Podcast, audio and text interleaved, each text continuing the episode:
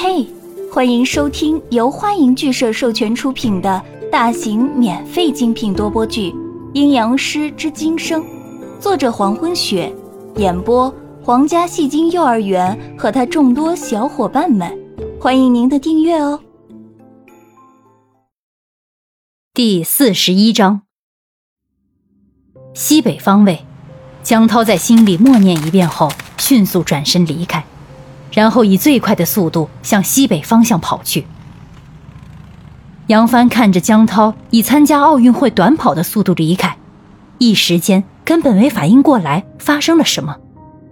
等到江涛都跑没影儿了，杨帆才反应过来，指着江涛跑去的方向，结结巴巴地说：“阿暖、江涛、子阳，出出事了。”然后也紧追江涛的身影。阿暖出事了。他也要尽一份力找到阿暖。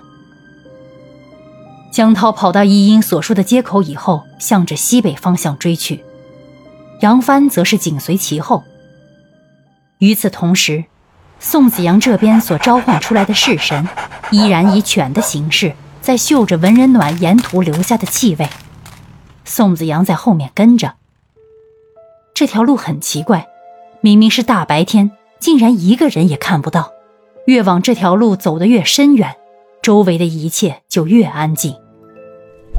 白犬在地上依然是边嗅边走，走了两步以后，白犬停下脚步，抬起雪白的脑袋望望前方，然后转过身跑到宋子阳身边。宋子阳蹲下身子，用手抚摸白犬的头部。原来如此，我知道了，继续带路。宋子阳将手拿开。白犬立刻转身继续探路。白犬刚才告诉宋子阳，文人暖的气息到这里以后就变得很弱了，而且白犬还嗅到另一个人的气息，对方有灵力，而且极其强大。宋子阳面无表情地继续向前走去，抬头看向天空，果然天空中出现了漫无边际的乌云，铺天盖地的。向西北方向袭来。等会儿落雨最密集的地方，就是文人暖所追到的地方。轰隆隆，天空中传来两声巨响，已经开始打雷了。雷声过后，乌云完全遮住了宋子阳所在周围的地方。叭叭声响过后，密集的雨点砸向地面。原本干燥的路面上。顿时布满一个接一个的圆形水印儿，先是很快被干燥的路面吸收，但是过了会儿，路上已经完全被浸湿，雨水开始浮在马路上。化作白犬的式神，在受到雨滴的影响后，渐渐化为圆形，一张纯白色的长方形纸条，上面画写着符咒。宋子阳走在雨中，弯腰捡起地上的式神。然后装进口袋，继续向前走。虽然式神受到雨水的影响变成了符咒，但是还好，已经离文人暖所在的地方很近了。再加上空中坠落的雨滴密集程度，就告诉了对方所在之处。宋子阳走了几分钟以后，果然不出所料，在烟雨朦胧的深处，有一个模模糊糊的人影立在马路上。但依稀可以分辨出，是个男人在站着。那么文人暖呢？他在哪儿？宋子阳搜寻一圈以后，发现离那男人不远处的脚下躺着一个人。宋子阳一眼就看出那是文人暖的身形。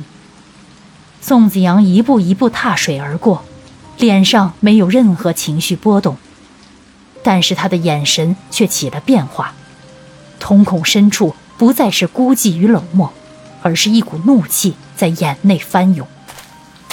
宋子阳一步一步走近之后，看到漫天的暴雨中，对方如同一座山一样静静地站着，根本不被天气所渲染，眼神冷漠的与缓步而来的宋子阳对视。对视一眼，宋子阳立刻撇开头，看向躺在地上的文人暖。文人暖眼睛紧闭。脸色有些苍白，可是身上并没有受到创伤。宋子阳蹲下去，试图将文人暖扶起，可是宋子阳根本就没有干过重活，身上一点力气也没有，才把文人暖的上半身扶起来，身上就觉得没劲儿了。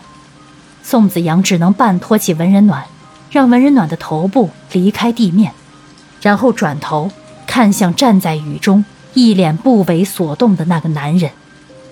你对他做了什么？虽然是问句，可是宋子阳依然没有显露出疑问的语气。只是在陈述这个句子。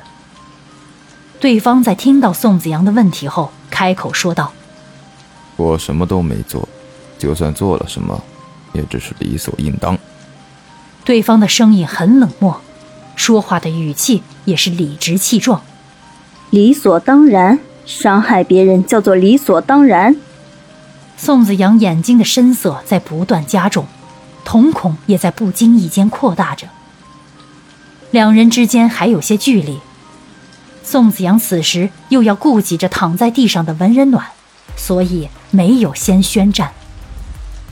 雨还在哗哗的下着，大雨中，两人就这么一直对视着。感谢您的收听，如果喜欢，请点击订阅、转发、评论哟，爱你们，比心。